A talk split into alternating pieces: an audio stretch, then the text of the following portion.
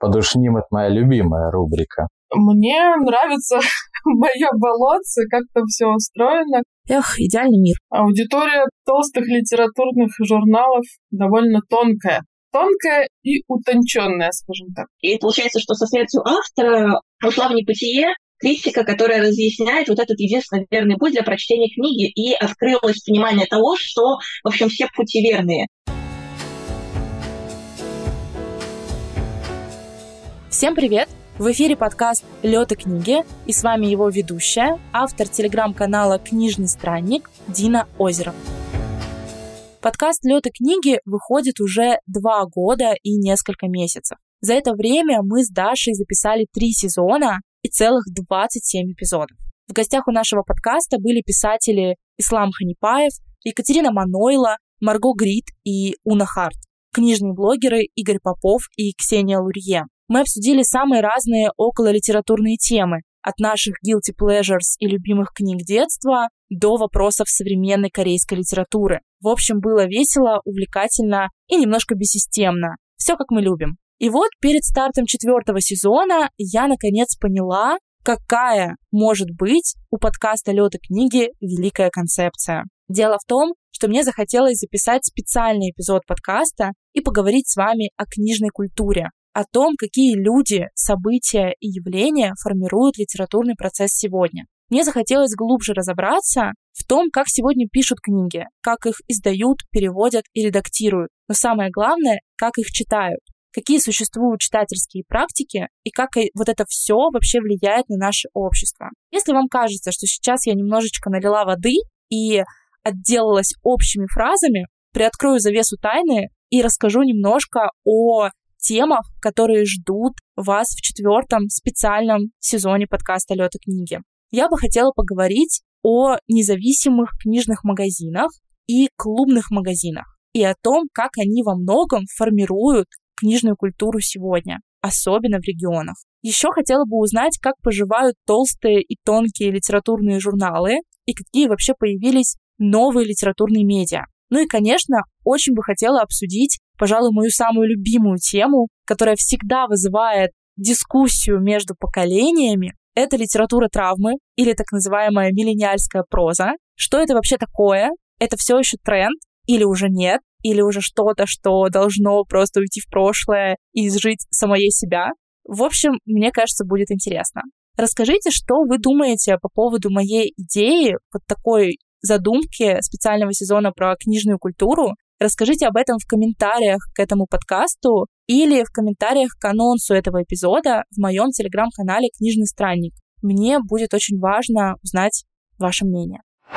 Я думаю, вы заметили, что пока что я вещаю одна, без моей постоянной соведущей Даши. У нас все хорошо, мы не поругались и не поссорились, и у Даши тоже все хорошо, она работает и пишет свою кандидатскую диссертацию, и я уверена, что в этом сезоне мы обязательно встретимся и запишем парочку старых добрых ламповых выпусков. Ну а тема сегодняшнего эпизода пришла ко мне еще прошлым летом, когда я совершенно неожиданно для себя стала участницей, семинаристкой второй школы критики в Ясной Поляне. Побывав там, я, во-первых, посетила, конечно, совершенно особенное литературное место, усадьбу Льва Толстого, и познакомилась просто с невероятными литературными людьми, которые открыли мне совершенно новые перспективы понимания современной литературы. Я думаю, что постоянные слушатели этого подкаста знают, что я не филолог, и я всего лишь литературный блогер и обозреватель, и, в общем-то, несу это звание с гордостью, но, тем не менее, мне, конечно, всегда было интересно идти в анализ литературы,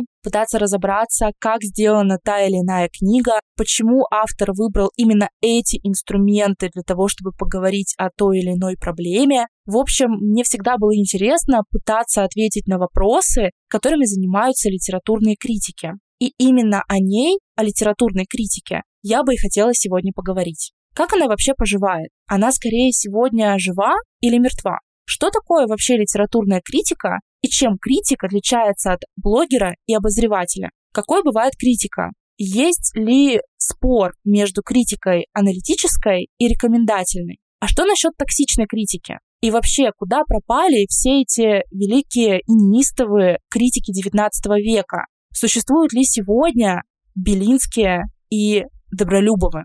Вот на эти вопросы я бы хотела постараться ответить сегодня, и делать я это буду не одна, вместе с моими однокашниками по школе критики в Ясной Поляне. О литературной критике я буду говорить с тремя экспертами. И первым к подкасту «Лёта книги» присоединяется литературный критик и блогер, автор телеграм-канала «Счетчик Родионова» Иван Родионов. Ваня, привет! Привет! Спасибо, что присоединился сегодня к разговору о литературной критике. И давай начнем с такого вопроса, немножко с рубрики «Подушним» или «Сверим словари». Давай с тобой определим, как бы как ты понимаешь, что вообще такое литературная критика и чем критик отличается от обозревателя и блогера. Или, может быть, разницы вообще никакой нет. Подушним — это моя любимая рубрика. Каждый это понимает по-разному. Недаром это одна из таких ключевых тем на любых круглых столах или в каких-то мастерских, посвященных критике, да, вот это разграничение, тем более сейчас блогеры, то, чего не было еще во времена Белинского. Если по классике, с чем я, в принципе, согласен, да, что критик, он что-то среднее между литературоведом, то есть между наукой, и э, писателем, то есть искусством.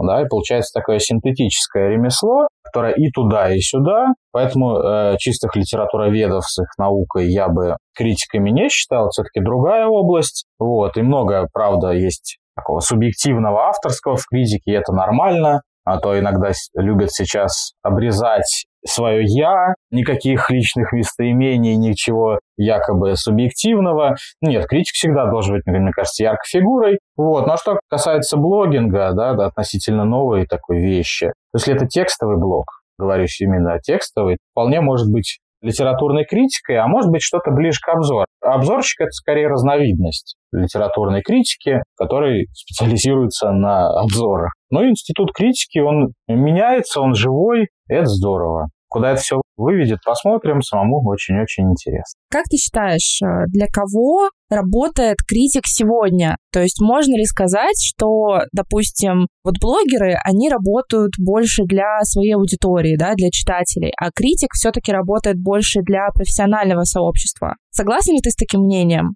Сейчас такое происходит, но я не согласен с этой тенденцией. Мне бы не хотелось бы такого большого перекоса, поскольку тиражей, если мы говорим, ну, например, о прозе, в поэзии лезть не буду, это для меня темный лес. Если мы говорим о прозе, то у нас не такое большое количество читателей, тиражей, книг, прозы премиальной, да, серьезной. Соответственно, не такое большое читательское сообщество. К сожалению, из-за этого получается так, что у нас часто критика направлена вот как раз на аудиторию толстых журналов, специализированных литературных порталов, других критиков и других авторов, собственно. Да, такой наш небольшой лид-процесс. Это очень дурно, на мой взгляд. Это может привести э, совершенно не туда.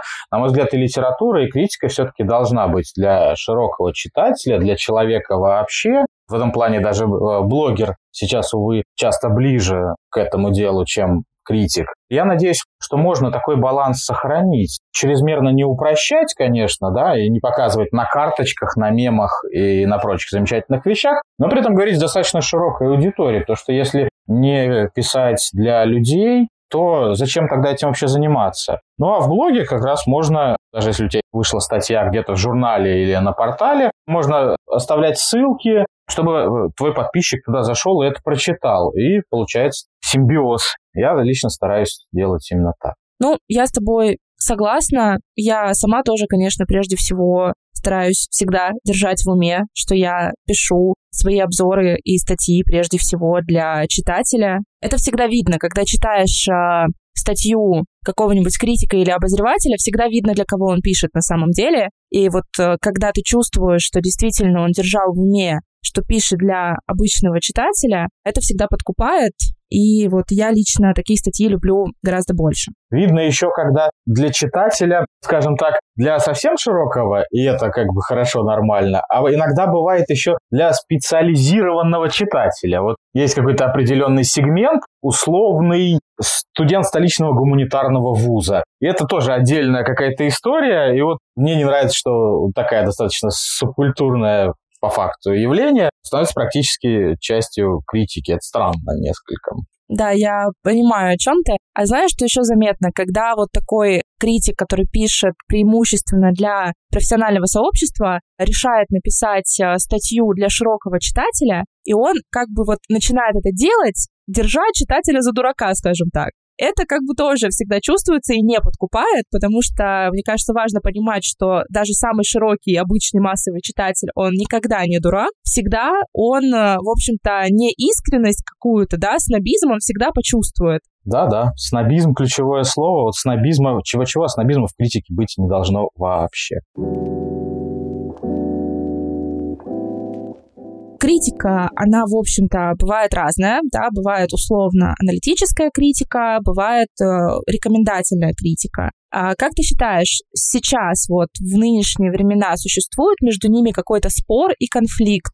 Если да, то, может быть, как его можно преодолеть? Такой антагонизм, наверное, существует между критиками самими, да, то есть всяк сверчок хвалит соответствующий его званию шесток, как говорил Салтыков-Щедрин, при том, что между самими явлениями, как мне кажется, никакого антагонизма нет. Каждый просто делает свое дело, плюс иногда границу сложно провести между этими явлениями. Одно свободно перетекает в другое. Поэтому я думаю, этот а, антагонизм он преувеличен, его э, значение. Ничего страшного нет в том, что цветут разные цветы, а если кто-то считает, что именно его вид критики подачи и так далее единственное верное учение, то у меня для такого человека есть плохие новости. Хорошо. Еще, да, критика бывает токсичная и хвалебная. И есть такое мнение, что критика сегодня, она потеряла неистовость, которая была ей свойственна в XIX веке, и стала очень такой бесхребетной, беззубой, очень рекомендательной, очень хвалебной. И негативных каких-то статей и рецензий практически сейчас встретить невозможно. Согласен ли ты с этим мнением? И как ты считаешь, нужно ли нам всем больше каких-то таких критических разборов? Это многоступенчатый такой вопрос остались изаилы, и их достаточно много. Во-первых, их площадки не столь доступны, скажем так. Во-вторых, аудитории, как правило, может быть меньше, хотя не всегда, да, есть альтерлит, у которого достаточно, я думаю, поклонников.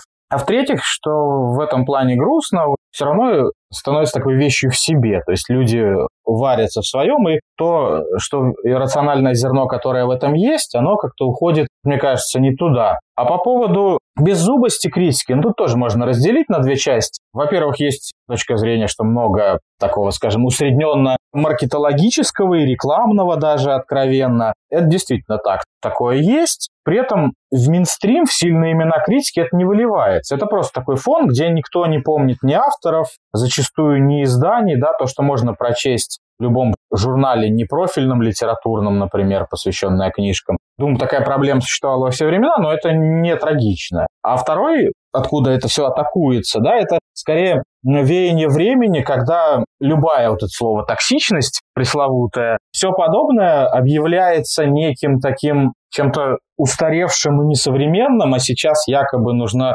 абсолютная горизонтальность, максимальное уважение ко всем и всему. И вот эта вещь как раз наоборот, как мне кажется, критике очень и очень сильно вредит то, что оно висит как домоклов меч, и я как бы думаю перед тем, как писать, что а вдруг это прозвучит грубо, это субъективно, это еще как-то кого-то оскорбит. И это очень плохо, на самом деле, в психологическом плане. Я лично не начну в статье ругаться матом и обзывать авторов нехорошими словами. Но сама перспектива того, что я могу теоретически воспользоваться правом высказаться резко или высказаться как-то, может быть, токсично и неэтично даже, оно делает меня внутри свободным. А если я буду все время с оглядкой на негласный портком прогрессивных людей, скажем так, то э, это убьет критику окончательно. Ну или она выродится во что-то такое, что не имеет отношения к классической литературной критике. Плюс, на мой личный взгляд, да, должно быть не то, что токсично. Я сам не любитель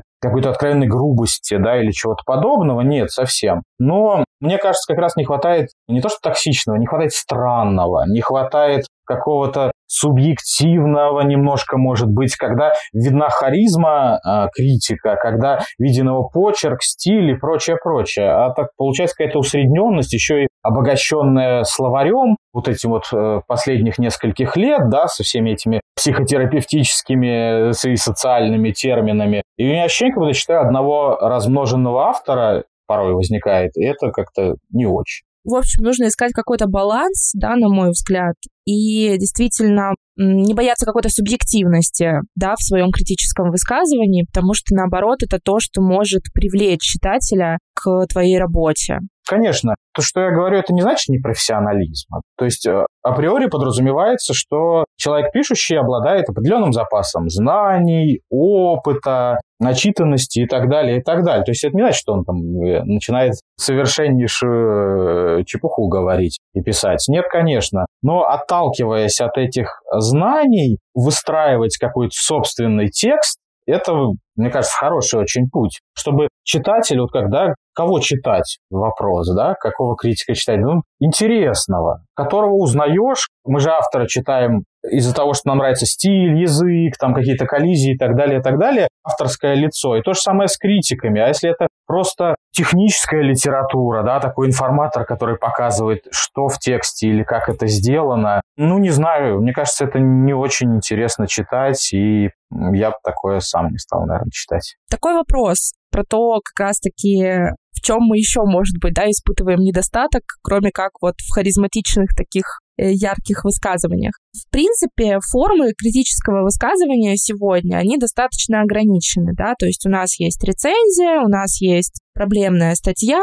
подборка, ну, в принципе, все, да, из классического. Как ты считаешь, испытываем ли мы сегодня недостаток именно в формах критического высказывания, Нужны ли нам какие-то новые формы, или, может быть, они уже появляются, а я о них, например, просто не знаю? Ну, если вне текстовые, то появляются всякие комбинированные, синтетические, видео, аудио, там, гипертексты, может быть, даже за этим, о, ужас, будущее. Но если говорить исключительно о тексте, классическом, да, лично мне хватает того, что есть. В художественной прозе ограниченное количество жанров. Есть роман, есть повесть, да, рассказ, новелла, этого вполне достаточно. Тут скорее вопрос содержания, как играть с содержанием, или, может быть, внутри, казалось бы, устоявшейся формы, идти на какие-то эксперименты. Да, их много есть. Уже достаточно укоренившаяся рецензия в форме письма автору или письма читателю или письма герою. Или, может быть, какая-то стилизация под авторскую речь или речь героев. Можно отыгрывать по-разному внутри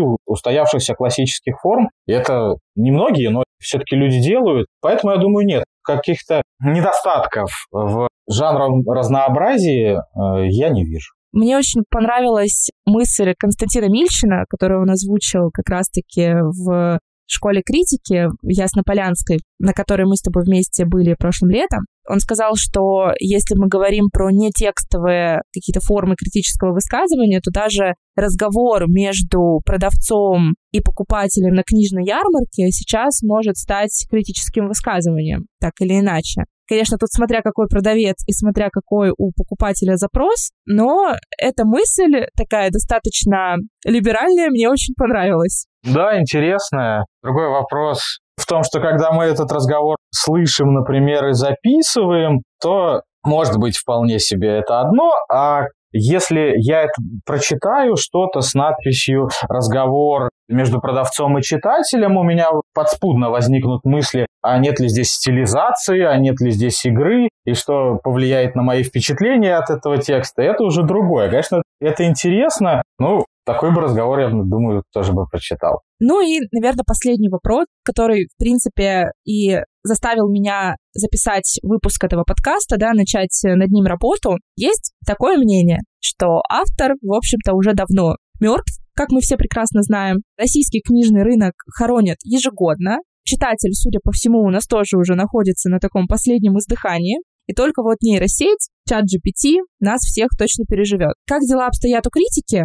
Жива ли критика или скорее нет? Ох, на мой взгляд, э, вполне себе жива, но ее существование определяется какими-то вещами иррациональными, почти мистическими, для меня недоступными. Я понимаю, что она нужна, но не понимаю, зачем. Вот это высказывание Бартовское, да, из статьи, в чем я очень не, не люблю вот это все дело, французов и прочее, прочее, оно со временем доказало отчасти свою состоятельность, скорее как раз в плане не авторов художественных текстов, а в плане их интерпретаторов. То есть часто не важно, кто интерпретирует, а, а тот, кто пишет, по-прежнему остается важно, как и важны элементы его там биографии, творческого пути и прочее кто интерпретирует, как бы не важно. И вот тут бы должна бы уже критика и начать отмирать, да, у нас и искусственный интеллект, и нейросети на подходе, а если инструменты почти универсальны, зачем как бы и вообще личность критика, а если еще и добавить всю вот эту новую этическую штуку, подразумевающую горизонтальность и нетоксичность, то тут бы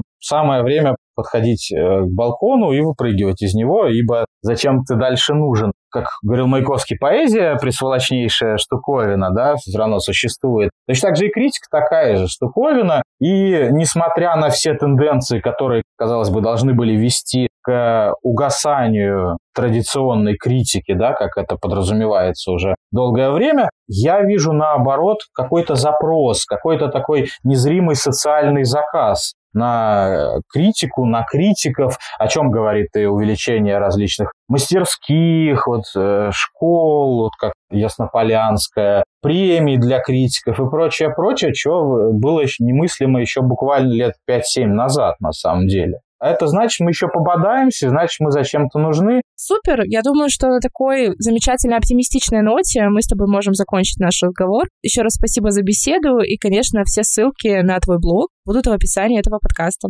Спасибо. А сейчас свой взгляд на литературную критику представит книжный обозреватель портала «Красный север» и автор телеграм-канала «Книжная среда Куплевацкой» Кристина Куплевацкая. Кристина, рада тебя видеть.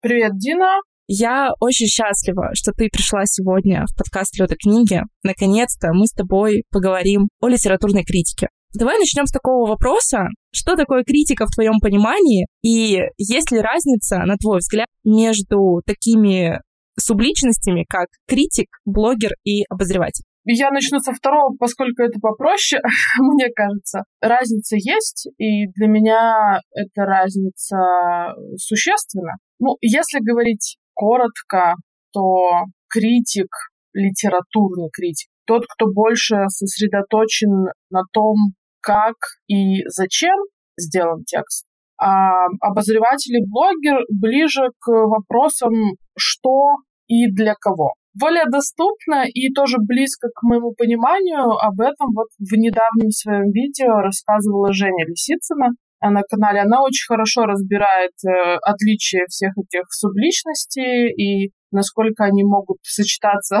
в одном человеке, и почему какие-то трудно сочетать. Ну, допустим, сложно быть литературным критиком и еще параллельно активно что-то постить, профессиональная, серьезная литературная критика отнимает, ну, реально очень много времени и требует э, очень большой подготовки для анализа одного текста, потому что ты никогда не ограничиваешься одним текстом, если ты пишешь большую литературно-критическую статью. И важно, что платят за это немного. Поэтому ты должен еще где-то поработать, чтобы было на что покушать и оплатить интернет. И вот если у тебя останется какие-нибудь 15 минут еще в день, и ты решишь, что они нужны тебе не для сна, да, немножко сейчас э, жиза в глаз попала, если честно. А, например, для своего канала, то да, ты можешь еще побыть блогером. Но это сложно, сложно сочетать. Кстати, вот, к перечисленным субличностям я бы еще добавила, как мне кажется, недавно появившуюся и сейчас активно развивающуюся такую субличность, как администратор книжного паблика или администратор книжного канала. То есть, с одной стороны, да, это блогер, но с другой стороны, я имею в виду каналы или паблики, в которых практически нет отзывов и нет э, именно анализа текста.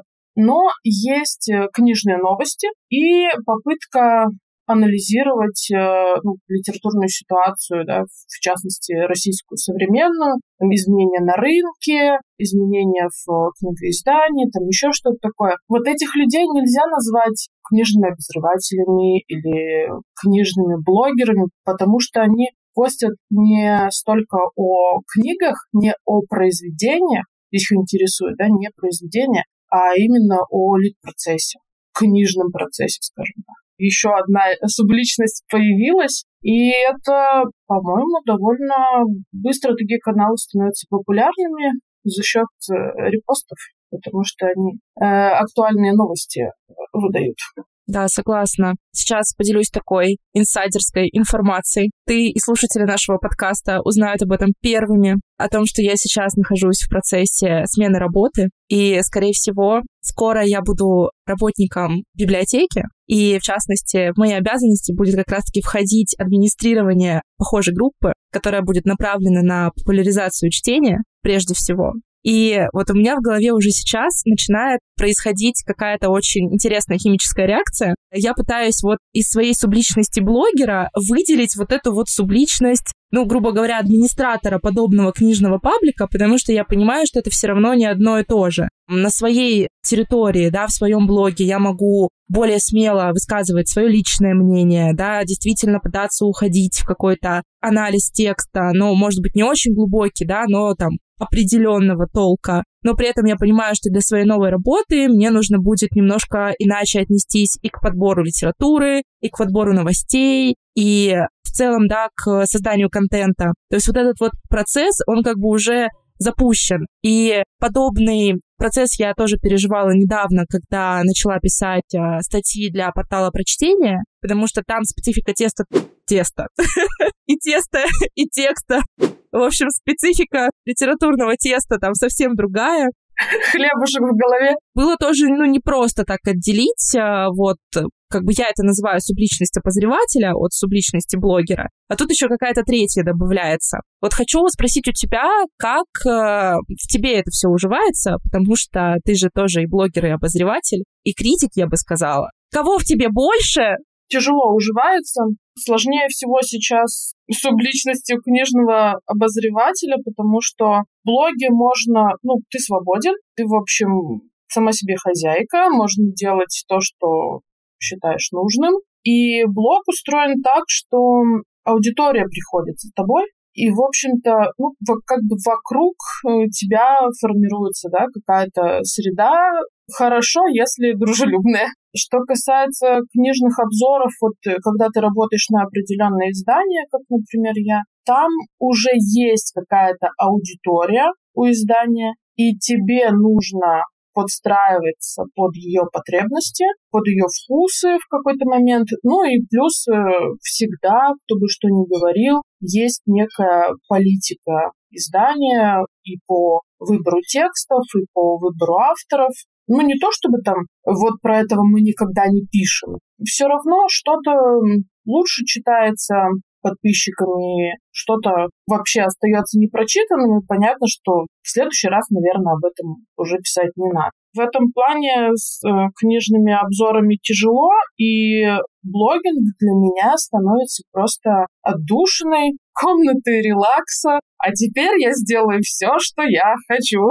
С одной стороны, кажется, по остаточному принципу пишу в блог, то есть когда у меня остаются время, силы и прочие ресурсы. С другой стороны, я туда хожу как в кабинет психологической разгрузки. Прихожу, я высказываюсь, и особенно классно, когда я вижу хорошую реакцию, когда люди поддерживают, остаются так же довольны, как и я, когда это писала. Да, обратная связь для блогера — это, конечно, очень важно. Мне еще кажется, что блог — это такая площадка для эксперимента, и можно очень смело придумывать какие-то разные новые формы литературного высказывания, там легче сочетать рассказ о себе и рассказ о книге, да, как бы автофикшн рецензии, как я это называю. Можно придумать много разных интересных форматов. И вот, наверное, сейчас хочу сразу перескочить э, к вопросу про формы критического высказывания. Вот как ты считаешь, именно в критике, да, в обзорах, есть ли недостаток этих форм критического высказывания? Потому что у нас есть рецензия, да, у нас есть э, проблемная статья, у нас есть подборка, может быть, что-то еще есть, да, но инструментарий, скажем так, ограничен. Если этот недостаток,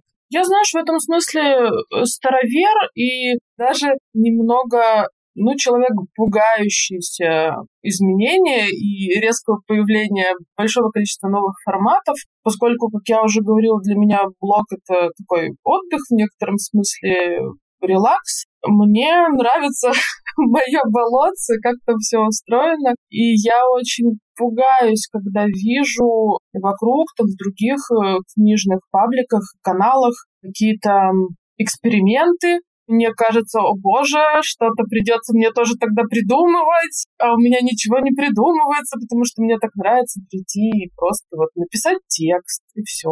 Что еще надо? С другой стороны, есть направления, в которых можно было бы подумать, но мне кажется, нужна цель определенная. То есть вот, допустим, ну, есть цель привлечь читателей младшего школьного возраста и среднего школьного возраста. Юных читателей, назовем их так, по-советски. Ну и понятно, что тут что-то нужно придумывать. Там появляются всякие книжные тиктоки, а может быть кто-то уже, кстати, это и сделал, какие-нибудь графические рецензии делать в формате графической новеллы, ну что-то такое. То есть понятно, что форматы, которые ну, близки этой аудитории.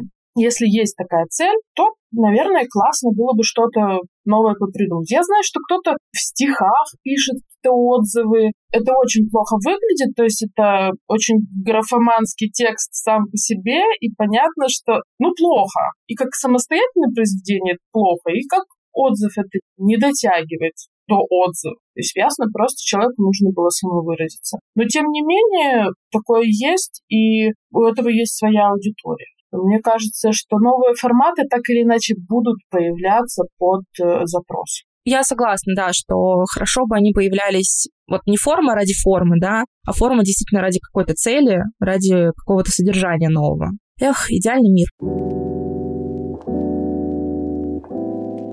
Смотри, критика, она бывает разной, да, она бывает токсичной, бывает позитивной. И есть такое мнение, что критика сегодня, она достаточно такая беззубая, все сплошь друг друга хвалят, поглаживают по головке. Согласна ли ты с этим? И согласна ли, что эту неистовость нужно возвращать, если она действительно исчезла?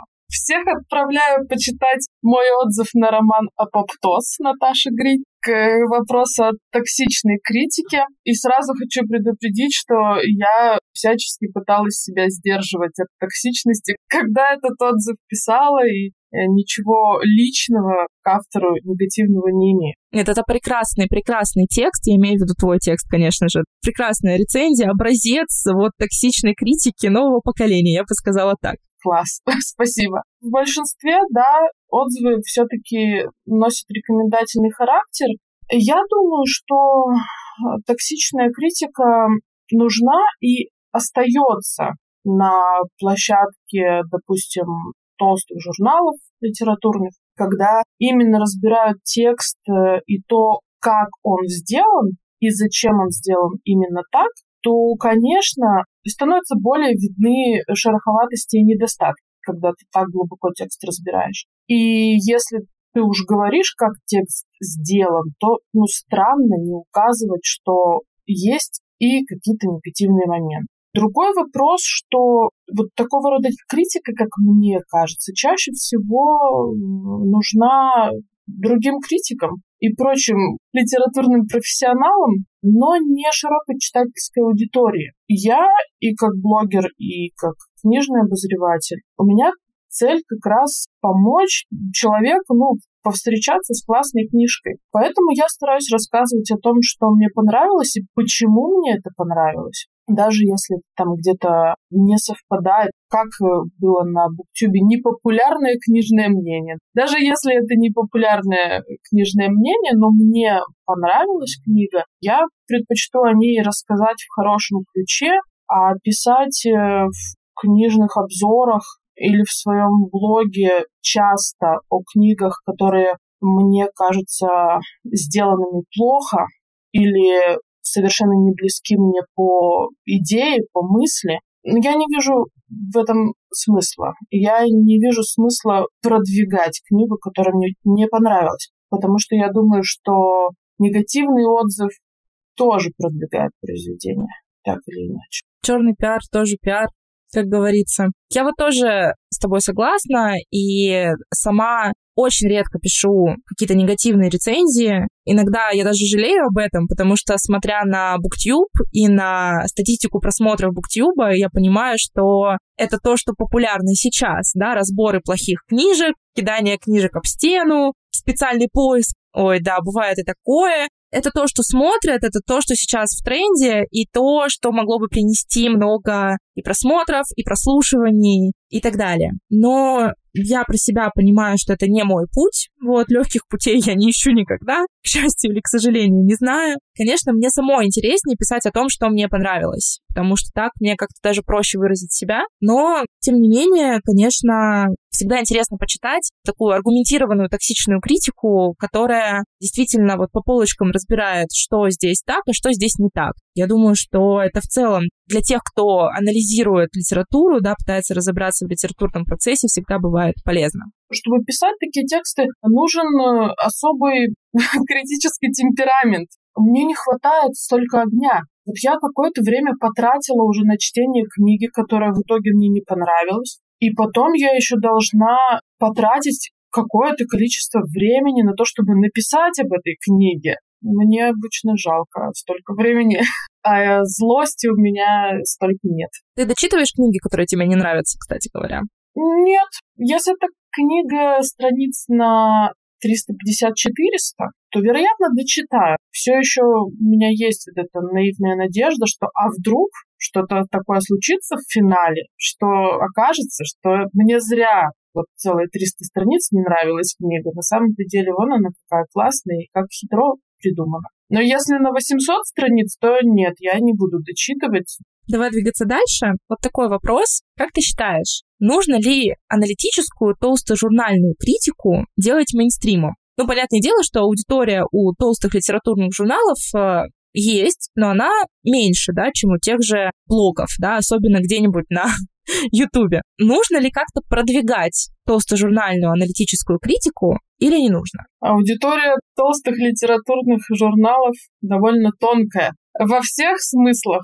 Тонкая и утонченная, скажем так. Может быть и нужно, но я думаю, что это невозможно и специфика текстов, их объем, и большое количество терминологии, да, ну и вообще, ну, по сути, это узкоспециализированный текст. То есть не всем нужно э, читать журнал там вопросы эндокринологии, чтобы понимать немножечко про то, что тебе нужно есть.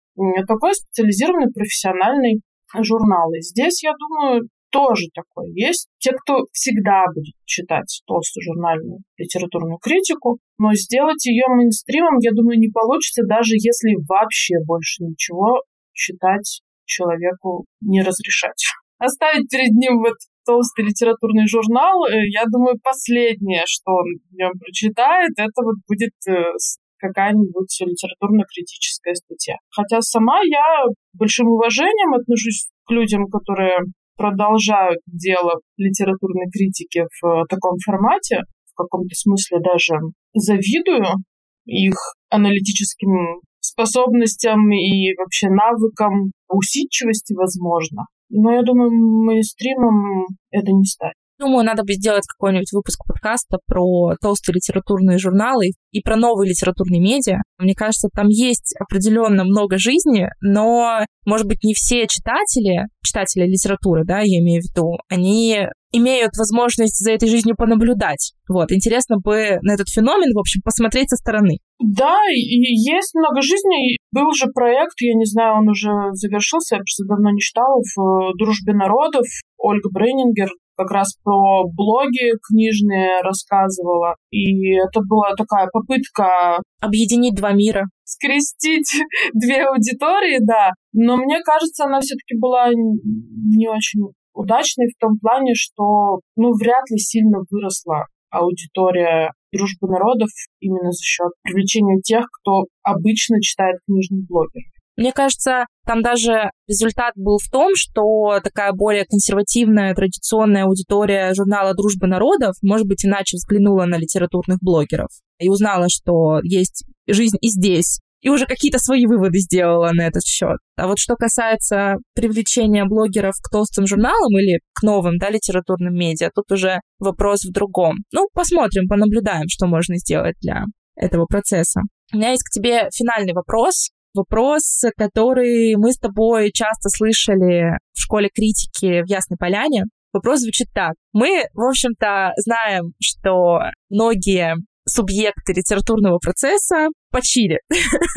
ну, скажем так, автор мертв, российский книжный рынок, э, ну, как бы его ежегодно хоронят, читатель, кажется, тоже у нас уже, да, на последнем издыхании. А что у нас с критикой? Как у нас обстоят дела с ней? Жива ли она? А критика живее всех живых. Новые книги, следуя этим утверждениям, не выходят. Авторы все поумирали, но критики продолжают критиковать. Я думаю, что критика жива, и толстые литературные журналы никуда не делись, хотя уже их хоронили сколько раз, и все никак не закопают. И появляются какие-то новые литературные журналы, там, сетевые, куда люди пишут вообще просто на голом энтузиазме, и при этом получаются очень классные новые литературные медиа. И блогов книжных э, все больше становится самой разной э, тематики отдельно детская литература, там, нонфик отдельно, российская зарубежная, а у кого-то все вместе и тоже неплохо получается. Ну и по себе могу сказать, что даже какие-то региональные э, СМИ хотя бы одну книжную рубрику на холдинг имеют. То есть если не вот, э, в печатном случае, как у меня, то есть э, какая-то там пятиминутная программа на радио один раз в неделю городском или на телевидении городском что-то там про книжки время от времени рассказывают. Опять же, кстати, вот библиотеки очень активно подключились. Практически у каждой крупной библиотеки есть э, паблик и есть э, видео, сюжеты с обзорами на те же новинки, которые библиотека получила, и с разборами книг, и книжные клубы там при библиотеках тоже развиваются. В общем, это тоже можно сказать, что они там в каком-то смысле занимаются литературной критикой, особенно если какой-то грамотный модератор беседу модерирует. Так что я думаю, что критика жива и не собирается даже болеть. Спасибо большое, что пришла в подкаст Лёта книги. Всегда рада видеть тебя снова. Спасибо, что пригласила. О критике не только прозы, но и поэзии поговорим с филологом, литературным критиком, лауреатом премии журнала «Знамя», а также членом рабочей группы премии «Ясная поляна» и специальных жюри премии «Лицей» «Большая книга» Анной Нуждиной. Аня, привет! Спасибо большое, что присоединилась сегодня к подкасту и к нашему такому большому разговору о литературной критике сегодня. Хочу начать с такого вопроса. Я знаю, что ты написала большую такую проблемную статью для альманаха Яснополянской школы критики, которая как раз посвящена вопросам критики, вопросам блогерства сегодня. Вот можешь немножко рассказать, откуда вообще родилась а, идея создания такой статьи и каким выводом основным ты пришла? В целом идея, конечно, родилась из наблюдения за современным литературным процессом и из осознания, что, условно говоря, тот э, материал, который предлагают своим подписчикам книжные блогеры, несколько отличается от того материала, который предлагают э, читателям, например, толстого литературного журнала, литературной критики, которые пишут большие статьи. И это еще и в целом все, то есть каждая по отдельности и вместе отличается от того, что, допустим, предлагают книжные обозреватели на страницах умного глянца уже э, читателям этого самого глянца. То есть это как бы такие разные сферы, и мне просто захотелось описать их свойства, прочертить границы, которые между ними все-таки существуют, потому что не всегда это понятно. Ну и, условно говоря, у нас возникают ситуации, когда в премиях для блогеров друг с другом соревнуются литературные критики, и наоборот, когда литературными критиками себя начинают называть литературные блогеры. И это, в общем, мне кажется, не очень здорово и не очень здорово, потому что это как бы мешает нам всем жить дружно и создает вообще ненужные какие-то проблемы, ненужные ссоры и непонимания. На самом деле, главный вывод, к которому я пришла, это что не стоит пытаться создавать какую-то общую институцию, которая под себя подомнет все вот эти вот виды разговора о тексте и дать, условно говоря, блогингу развиваться отдельно самому в себе, а критике отдельно самой в себе, ну и обозревательству отдельно самому в себе. Это не значит, что не должно быть каких-то взаимопроникающих горизонтальных связей, но и не значит, что мы должны называть это одним и тем же и выставлять к этому одни и те же требования. Одними из основных критериев, которые я выделяла, когда писала статью, было бытование текста, ну, то есть, условно говоря, что книжный обозреватель, он выкладывает новый отзыв о книге в своем блоге, и ему не нужно это отправлять ни в какой журнал, и с этим связано то, что этот текст подлежит только самой редактуре, ну, что защищает, условно говоря, критика? Его защищает не только его там образование, и не только его символический капитал, но еще и репутация журнала, проверку редакции которого прошла статья, которая, собственно, там опубликована. А в случае с блогерством такого нет, и гораздо больше всего зависит от аудитории. То есть, ну, я знаю, что бывают книжные блоги разной подвижности, когда, в частности, читатели определяют темы дальнейших блогов и даже иногда влияют на мнение блогера о той или иной книге. Понятно, что критик, он тоже подвержен разным влияниям, как обозреватель, но там этого гораздо меньше. И чаще всего критик, он вообще не сталкивается со своей аудиторией и плохо себе ее представляет. А обозреватель представляет ее чуть лучше, потому что у всех глянцевых журналов, ну, или у всех вот этих вот как бы больших медиа, в которых книжная рубрика, она маленькая, у них очень четкие требования, нужно очень четко понимать, для кого этот текст пишется, и там очень-очень четкое разделение по объему, но все равно это, скажем так, ну, не та ступень приближения.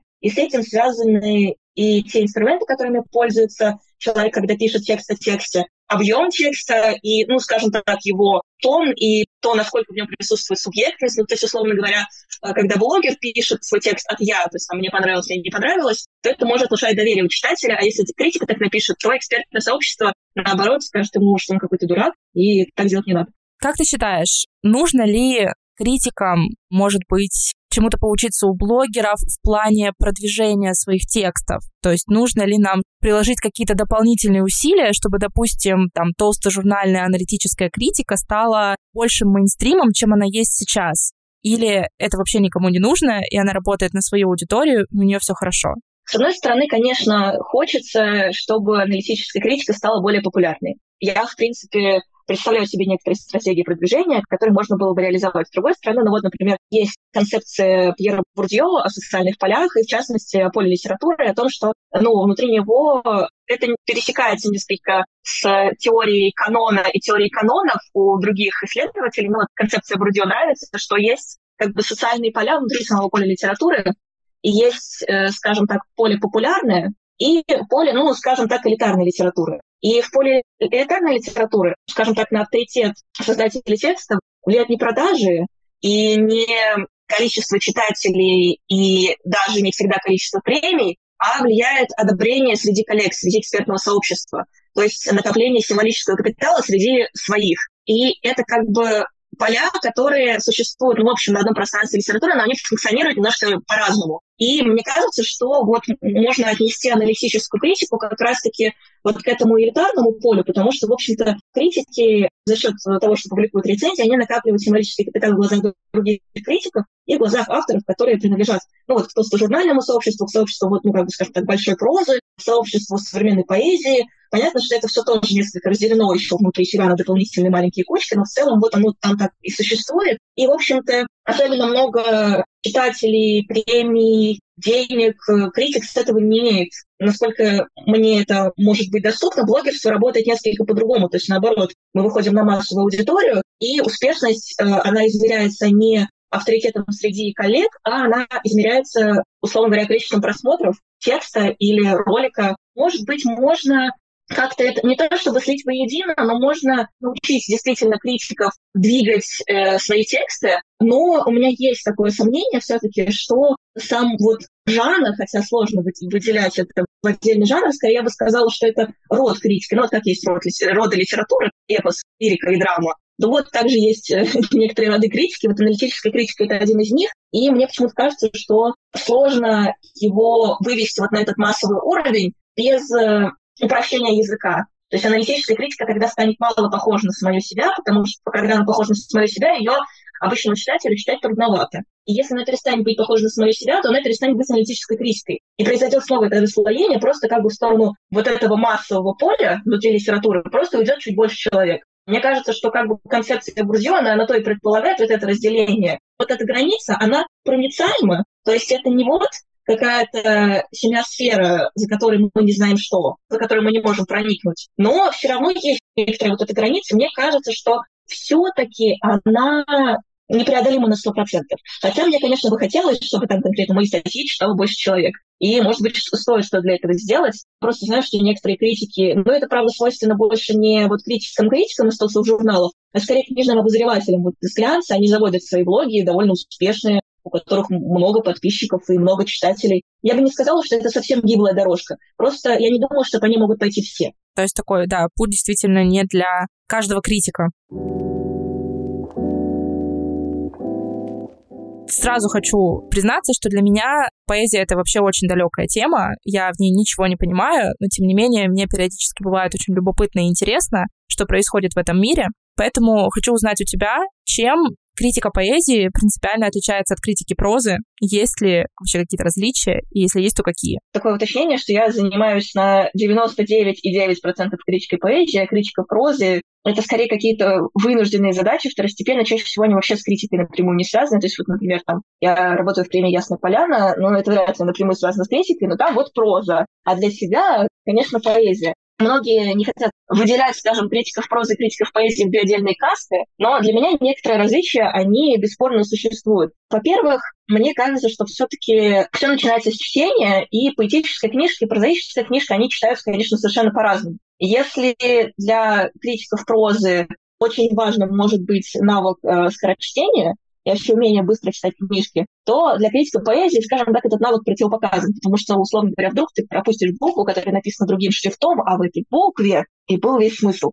И это такой, конечно, более вдумчивая медитативная работа, и она требует несколько других инструментов, потому что, ну, анализ прозаического текста, его можно произвести, скажем так, вот даже, ну, не знаю, с позиции здравого смысла, анализируя сюжет и анализируя базовую работу приемов в этом тексте. А в критике поэзии так нельзя, потому что, во-первых, не все поэтические книги сюжетны, и чаще всего это не сюжет событийный, а чаще всего это, ну, так называемый лирический сюжет, то есть это некий набор лейтмотивов, которым объединяется поэтическая книга, или это ну, некий набор прецедентных текстов, переплетение которых образуется смысл и место этой книги. И поэтому требуется другая, иногда несколько более тонкая работа, ну и довольно часто для анализа поэзии, особенно для анализа, скажем так, большого корпуса текстов, применяются точные методы, так называемые digital humanities. Понятно, что как бы к нам это все пришло из современной филологической науки, из современного стиховедения, которое очень любит играться с точными методами, но в поэтической критике это тоже есть. Ну и плюс поэтическая критика, поскольку в поэзии часто много что зашифровано, нужно обращать внимание, понятно, и, и на графику, и на строфику, и на историю поэзии, и на историю, и на философию. То есть э, для анализа поэзии на самом деле сейчас применяется довольно много в основе своих философских методов. Для того, чтобы ими владеть, понятно, то есть тоже нужно привлекать какие-то философские контексты. Хотя понятно, что, в принципе, просто, скажем так, методы критики поэзии, они иногда несколько более филологические, и несколько менее могут опираться ну, на, на здравый смысл, на непосредственное читательское понимание, хотя ассоциативный ряд — это тоже один из ну, важных приемов для написания поэтических рецензий. Так или иначе, мы обращаемся к истории филологии, к истории литературоведения, а в истории литературоведения было всякое. И вот э, то, что э, философскими методами пользовались для поведения методов филологических, это, ну, в общем, характерно и для критики прозы тоже, не то чтобы для критики прозы, а для того, как литературоведы анализировали прозаические тексты. Но если мы говорим про непосредственную практику, именно литературного критика, а не литературоведа, это приходится делать скорее в области анализа поэзии. А можешь привести какой-нибудь пример или поподробнее раскрыть, как вот именно точные методы используются при анализе поэтических текстов. Очень интересно. Вообще, надо сразу говорить, я не стиховед. Ну, во-первых, сейчас точные методы стали использоваться и для написания поэтических текстов. То есть, э, когда появилась так называемая генеративная поэзия, ну, не знаю, насколько как бы found poetry, но вот больше генеративная поэзия. Ну вот, например, сейчас я рецензирую недавно вышедшую поэтическую книжку Андрея Черкасова «Дополнительные поля», и в ней некоторые циклы написаны с помощью объектного поиска по корпусам некоторых советских поэтов или некоторых записей в каких-то группах ВКонтакте или еще где-то. И, в общем, ну, производится объектный поиск, и выбираются или слова, которые стали объектами поиска, или слова, которые находятся рядом с ними, или так или иначе используется некоторая последовательность для выбора слов, и это как бы уже выбор слов осуществляет немножечко машина, а не человек. И то же самое, в общем, и с критикой, когда мы с помощью компьютерного анализа можем но это больше как бы в области, опять же, филологии, но критика этим тоже немножко пользуется. Когда с помощью частотного анализа мы можем выделить количество повторений, когда мы можем определить, э, ну, скажем так, метрический облик текста, когда мы можем сами это не, не анализируя, просто запустив специальную программу, увидеть, где, где какой ритм, происходит ли перебои, и вообще, как это можно все определить, как это можно все назвать. Я знаю, что, например, многие стиховеды пользуются точными методами и вот этими вот программами, скажем так, по определению семантического и метрического облика текста для составления так называемого функционального тезауруса. То есть это, ну, условно говоря, некоторый набор слов, который в связке с соседними словами, то есть, условно говоря, тот же самый объектный поиск, когда мы запускаем объектный поиск для ключевых слов и выписываем контекст каждого, и в конце концов у нас получается такой вот словарик поэта. С помощью него мы можем делать уже более глобальные выводы о семантике конкретного отрывка, текста, книги, серии книг, и не только о семантике, но, понятно, там и образный ряд, и по функциональным тезаурусам, сравнивая их там, там в одной книге и в следующей книге, можно проще говорить об эволюции каких-то образов, то есть просто по частотности употребления тех или иных слов или по изменению контекстов, в которых они употребляются. Слушай, ну звучит безумно интересно. Я, конечно, хочу расспрашивать тебя все дальше и дальше, но я понимаю, что это тема скорее для отдельного подкаста. Поэтому остановимся на этом. И хочу задать тебе такой финальный вопрос, который я задаю всем нашим спикерам сегодня. В общем-то, как дела вообще у критики обстоят? Критика, она скорее жива или мертва? Многие любят говорить, что критика мертва, что критики нет. Мы вообще не можем говорить о критике в современном мире. Я в этом плане люблю пример э, с концепцией «автор мертв», потому что, собственно, в статье Ролана Барта «Смерть автора» помимо того, что есть множество замечательных утверждений про то, что автор мертв и что из этого следует, есть, в частности, один пассаж, который, в общем-то, ну, я считаю, повлиял на продуктивную работу современной критики. Там, в частности, вот в этом месте Ролан пишет о том, что ну, скажем так, со смертью автора, с отхождением в вот этого образа автора, который давлеет над книгой, который такой э, как бы гений, э, и вот это вот поле влияния, оно гораздо выше и шире сюжета отдельной книги. Ну, то есть, условно говоря, там, вот там «Война и мир» и Толстой, ну, например. Вот с отходом этого в небытие несколько ушла в тень тоже вот эта концепция того, что критик он должен пояснять, что хотел сказать автор и как автор думал. То есть как будто бы есть один какой-то правильный путь, как автор думал и как он, условно говоря, приказал своей вот э, гениальностью и своим вот этим вот ореолом тяжелым, который давит нам на плечи, приказал нам как-то читать его книгу. И получается, что со смертью автора ушла в небытие критика, которая разъясняет вот этот единственный верный путь для прочтения книги, и открылось понимание того, что, в общем, все пути верные, и что критическая статья может предложить нам один из способов понимания книги, и он будет таким же верным, как и какой-то другой. И вообще я не люблю вот этого разделения там, на правильную и неправильную рецензию, потому что, ну, в общем, а, практически все понимания, если они не на чем-то основаны, если был проведен анализ, человек постарался проинтерпретировать, чаще всего все интерпретации, все прочтения неверные. То есть, условно говоря, книга — это вот как дверь, в которой очень-очень много замочных скважин, бесконечно много, и каждый грамотно вырезанный ключ, в принципе, к ней подойдет, к этой двери, и сможет ее для нас открыть. Поэтому мне кажется, что как бы смерть, она связана с рождением, достаточно плотно. Смерть автора повлекла за собой рождение современной критики, если обобщать, хотя, конечно, тоже к этому можно придираться. Нынешняя смерть критики, ну, то есть, условно говоря, там, смерть тех толстожурнальных форматов советских, когда, условно говоря, критик мог жить только этим, и когда за одну критическую статью платили столько, что можно было вполне себе безбедно месяц пожить, покушать. Смерть от этих форматов, она, значит, влечет за собой рождение каких-то других. В целом, честно говоря, я не верю в пессимистические прогнозы, потому что я знаю живых критиков. То есть, может быть, критика мертва, зато критики живы. И они будут делать какую-то новую критику, формировать ее облик. И я думала, что вот этим все и сказано. И призываем слушателей читать больше критики и не бояться по-своему интерпретировать тексты. Пока.